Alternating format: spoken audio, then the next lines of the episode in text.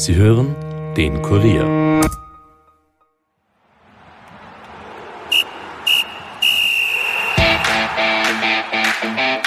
Hallo und herzlich willkommen zu einer neuen Folge von Nachspielzeit. Mein Name ist Elias Notmesnik und ich habe heute das Mikro von Stefan Berndl übernommen. Der hat sich in den wohlverdienten Urlaub verabschiedet. Während der Kollege also die Pisten unsicher macht, reden wir gleich über die vergangene Cup-Runde, den Start in die Bundesliga Frühjahrssaison und die echt kuriose Vorbereitung von Rapid. Nachspielzeit, der Fußball-Podcast von und mit der Kurier Sportredaktion.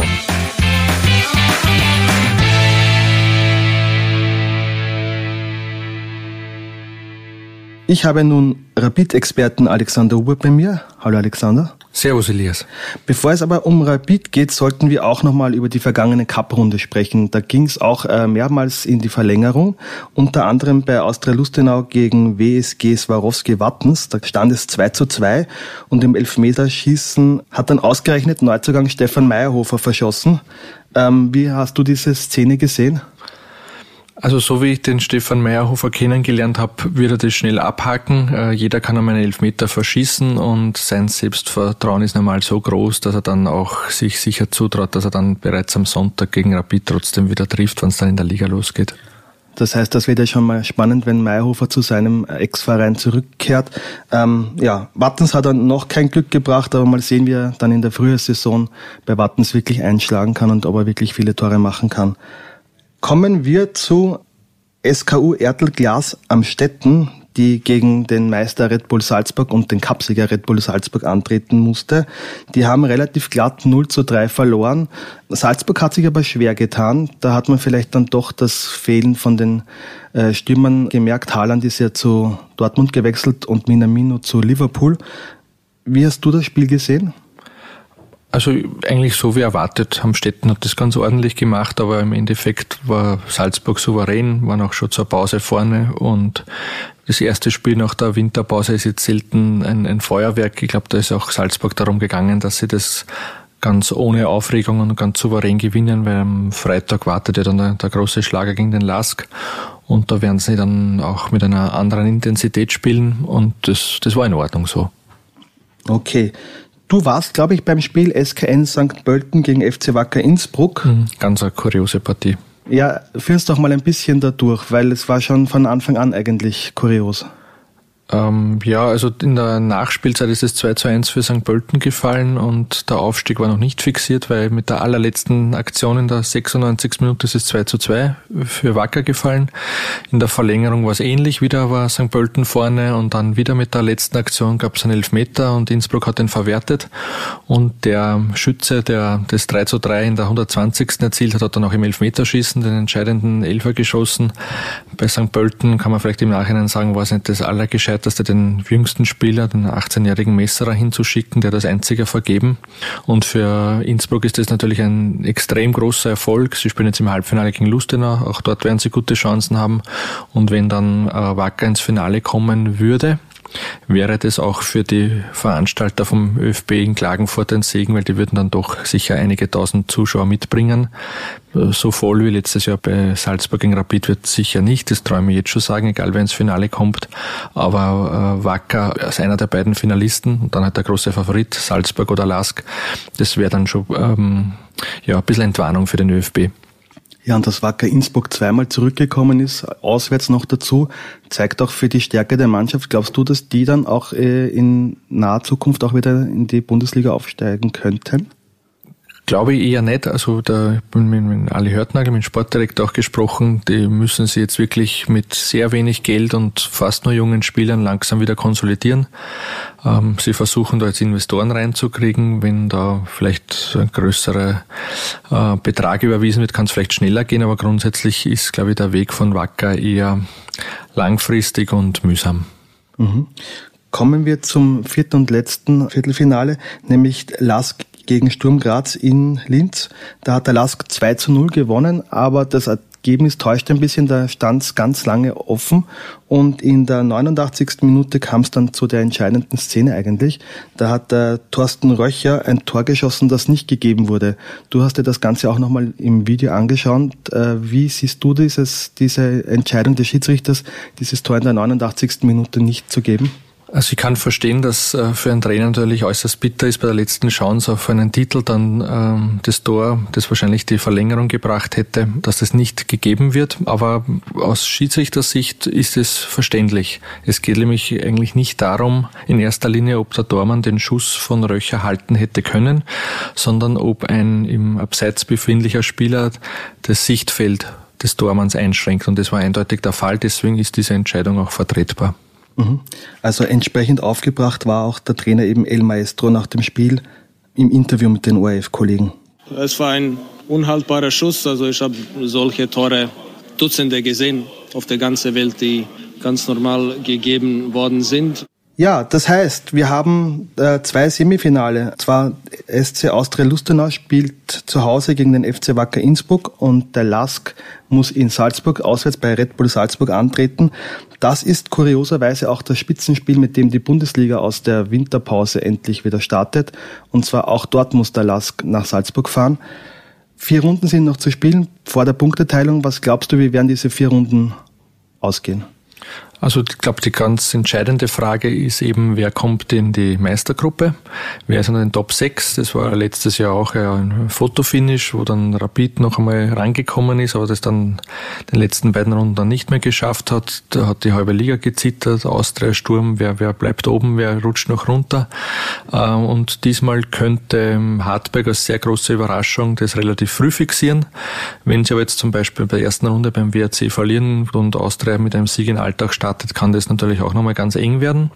Und vorne ist halt die Frage, ob sich Salzburg einen kleinen Polster auf den Lask herausschießt, der dann trotz Punkteteilung noch vorhanden ist, oder ob der Lask da wirklich gleich von der ersten Runde anzeigt, dass man ein ernsthafter Titelkandidat ist. Und da wird das Spiel am Freitag schon ein erster Gradmesser sein, ob, ob die Linzer nach diesem unglaublichen Jahr 2019 auch 2020 dranbleiben können.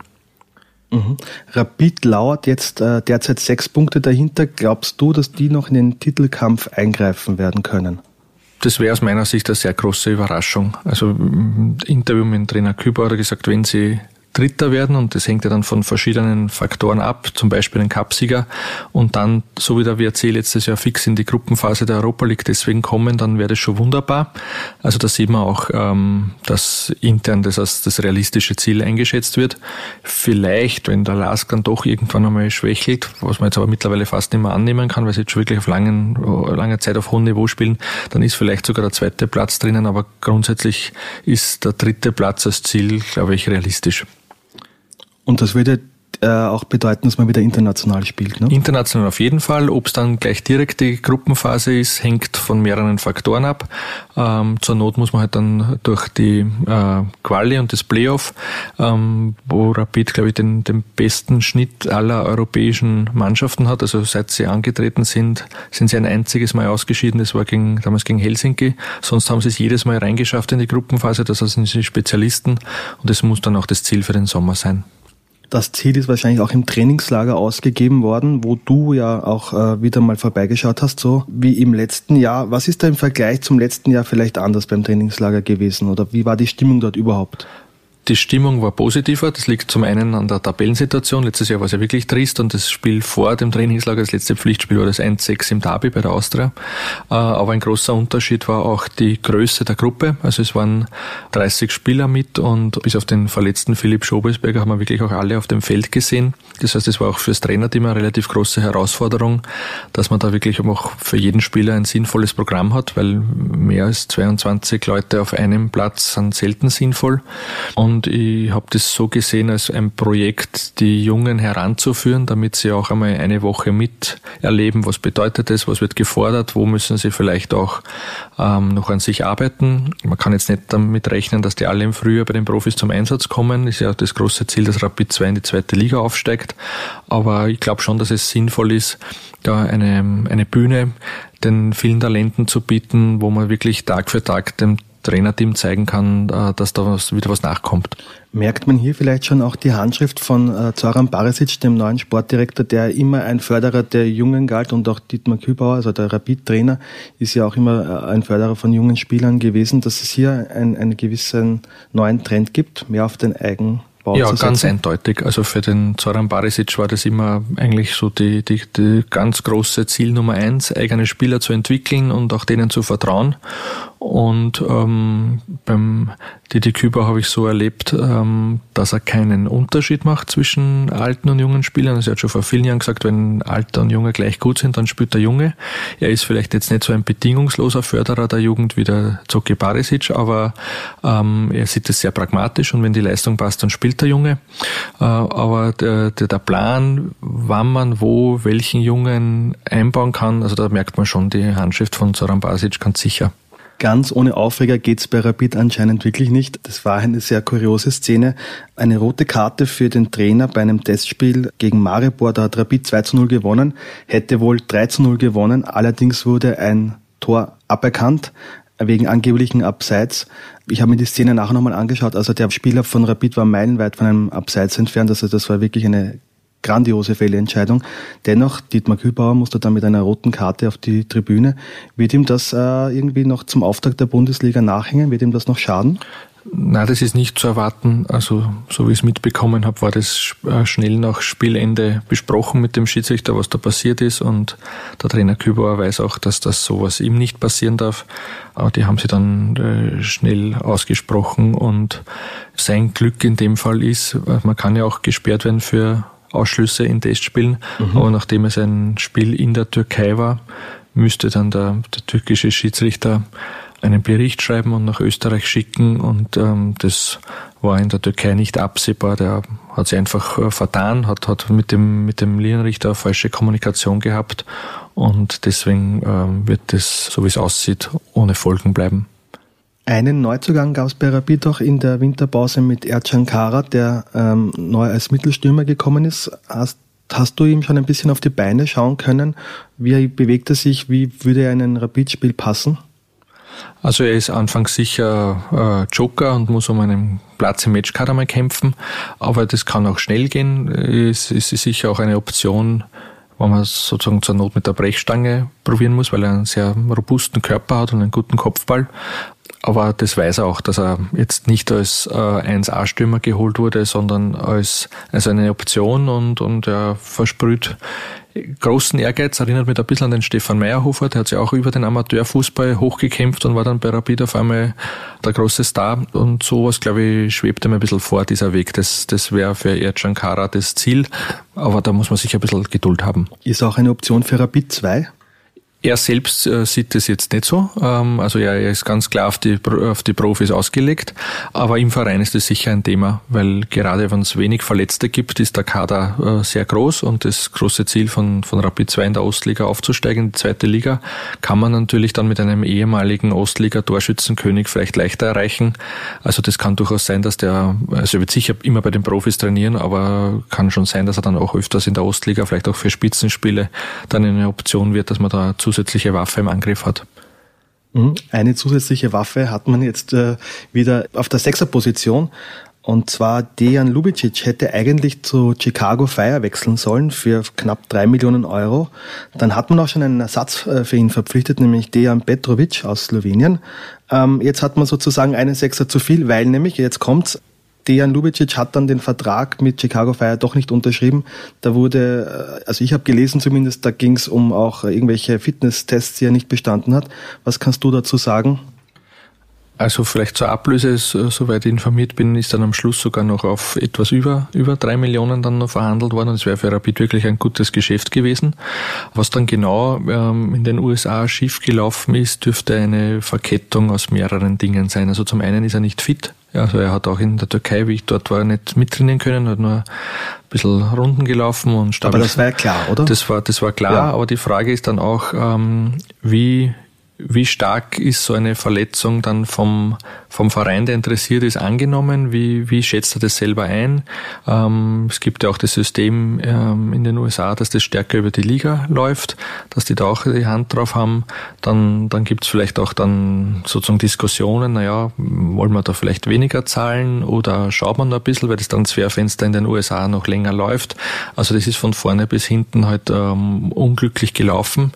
Ich glaube nicht, dass jetzt genau den einen Punkt gibt, an, an dem es gescheitert ist, aber ähm, es ist natürlich schon ein, ein Rückschlag für den Dejan Lubicic, weil er sich eigentlich verabschiedet hat, weil er eigentlich seine Zukunft in den USA gesehen hat und jetzt ähm, ist er zurück und hat, ist nicht fit und hat noch einen zusätzlichen Konkurrenten, von dem der Zoran Barisic äußerst überzeugt ist. Und wenn der Zoran Barisic einmal einen Spieler länger beobachtet und richtig, richtig überzeugt ist, dann heißt es meistens, kann er auch nicht alles richtig haben, aber meistens heißt es dann, dass das auch ein sehr guter Rapidler sein wird. Das heißt, für Lubicic äh, heißt es jetzt auf der Bank wahrscheinlich mal warten, bis die Verletzung auskuriert ist. Für Rapid insofern natürlich auch problematisch, weil den Spieler würde man vielleicht dann doch mal vielleicht auch im Sommer vielleicht verkaufen wollen. Das heißt, man muss ihm aber Spielpraxis geben, damit er auch sich präsentieren kann. Das heißt, es ist ein bisschen eine No-Win-Situation für den, auch für, den Sportdirektor natürlich. Hat äh, der Zocki Barisic da ein bisschen vergeigt und hat er zu vorschnell vielleicht auch den Dejan Petrovic geholt? Ähm, so wie sich mitbekommen hat, hat er das einfach als auch Möglichkeit gesehen, den Dejani Petrovic jetzt zu bekommen, zu einem Preis, den Rapid zahlen kann. Das hätte, dieses Fenster hätte dann vielleicht im Sommer schon zu sein können. Aber natürlich war grundsätzlich die Planung, dass man den einen verkauft und den anderen kauft. No-Win würde ich jetzt nicht sagen. Also schlimmer wäre es zum Beispiel, wenn der eine weg ist und es wäre kein Ersatz da. Das, ähm, das hätte dann für Rapid eng werden können. So könnte man das Ganze als Luxusproblem sehen wie sich es dann wirklich entwickelt. Also ich erinnere mich an den Herbst, hat so viele Verletzte bei Rapid gegeben. Das kann dann auch ganz schnell wieder so ausschauen, dass sie froh sind, dass sie so viele Spieler fürs Zentrum haben. Aber natürlich, wenn dann wirklich auch der Dejan Lubicic schon irgendwann wieder fit wird und der Dejan Petrovic sich schon langsam akklimatisiert in Wien, dann kann das dann in einigen Wochen, vielleicht ein, zwei Monaten, dann ein äh, richtig, richtig harter Kampf werden um wenige Plätze, wo man dann auch noch dazu sagen muss, dass ein Platz im Zentrum eigentlich, sage ich mal, solange Trainer Didi Küber heißen wird, dann an den Stefan Schwab eigentlich vergeben ist. Mhm. Gut, man kann sich aber als Trainer auch nichts Besseres wünschen, als dass es einen Konkurrenzkampf gibt im positiven Sinne. Wie sagst du, ist der Kader von Rapid derzeit aufgestellt? Ist man sozusagen auf jeder Position gut besetzt? Kann man damit jetzt ins Frühjahr gehen? Der Kader ist auf jeden Fall gut aufgestellt. Das große Problem war im Herbst halt die vielen Verletzten und auch der relativ langwierige Umbruch. Also ich erinnere daran, dass der, der Mert Mülder, der eigentlich als wahrscheinlich bester Spieler für eine Dreierkette von seiner Veranlagung her dann auch noch während der Transferzeit um, um viel Geld verkauft wurde. Und deswegen war dann vielleicht auch die Dreierkette nicht mehr ganz so optimal aufgestellt, weil da braucht man auch spezielle Typen äh, für Innenverteidigerpositionen. Und jetzt sieht so aus, als wären wirklich viele Spieler, die Probleme hatten, wie der Thorsten Schick oder Koya Gitagawa wieder da. Äh, einzige Position, das sieht der Trainer auch so, wo es ein bisschen dünn ist, ist, ist links vorne, weil der Philipp Schobesberger verletzt ist. Und das ist jetzt die große Chance für den Kelvin Arase, der es im Herbst wirklich reingekämpft hat und jetzt einen Stammplatz hat, dass er da jetzt ähm, auch zu einem echten Rapid-Stammspieler mit, mit Potenzial für mehr, also wirklich, dass er auch ein Leistungsträger wird, wo man wirklich Woche für Woche mit ihm rechnen kann. Das, das kann jetzt sehr schnell gehen. Kelvin Arase ist ja auch bei Rapid schon groß geworden, ist dann auch verliehen worden, ist jetzt zurückgekommen und man hat richtig gemerkt, dass er im Herbst einen Schritt weiter gemacht hat. Ist das ein Spieler für die Zukunft oder ist das ein Spieler, der auch ein ganz ein großer werden kann, einfach von seinen Anlagen her? Also ich habe einmal vor einigen Jahren gehört, dass er den Red Bull Scouts aufgefallen wäre und dass sie für ihr 4-4-2, was sie damals meistens gespielt haben, halt als prädestiniert gewesen wäre als eine der beiden Spitzen und ähm, hat aber bei Rapid einen Profivertrag unterschrieben und dann ist das Ganze ein bisschen in Stocken geraten und zwischendurch, muss ich ehrlich sagen, war ich dann auch nicht mehr restlos überzeugt, ob sich das für Rapid ausgeht. Aber so wie es sich entwickelt hat, und das hat auch der Stefan Schwab zum Beispiel im Interview betont, ist er der Spieler, der den größten Schritt gemacht hat. Wahrscheinlich sind es viele kleine, aber insgesamt einen großen Sprung. Und jetzt ist eigentlich die große Frage, ob er seinen Vertrag verlängert, weil man weiß, ein U21-Teamspieler aus Österreich, Offensivposition, der mehrere Optionen hat.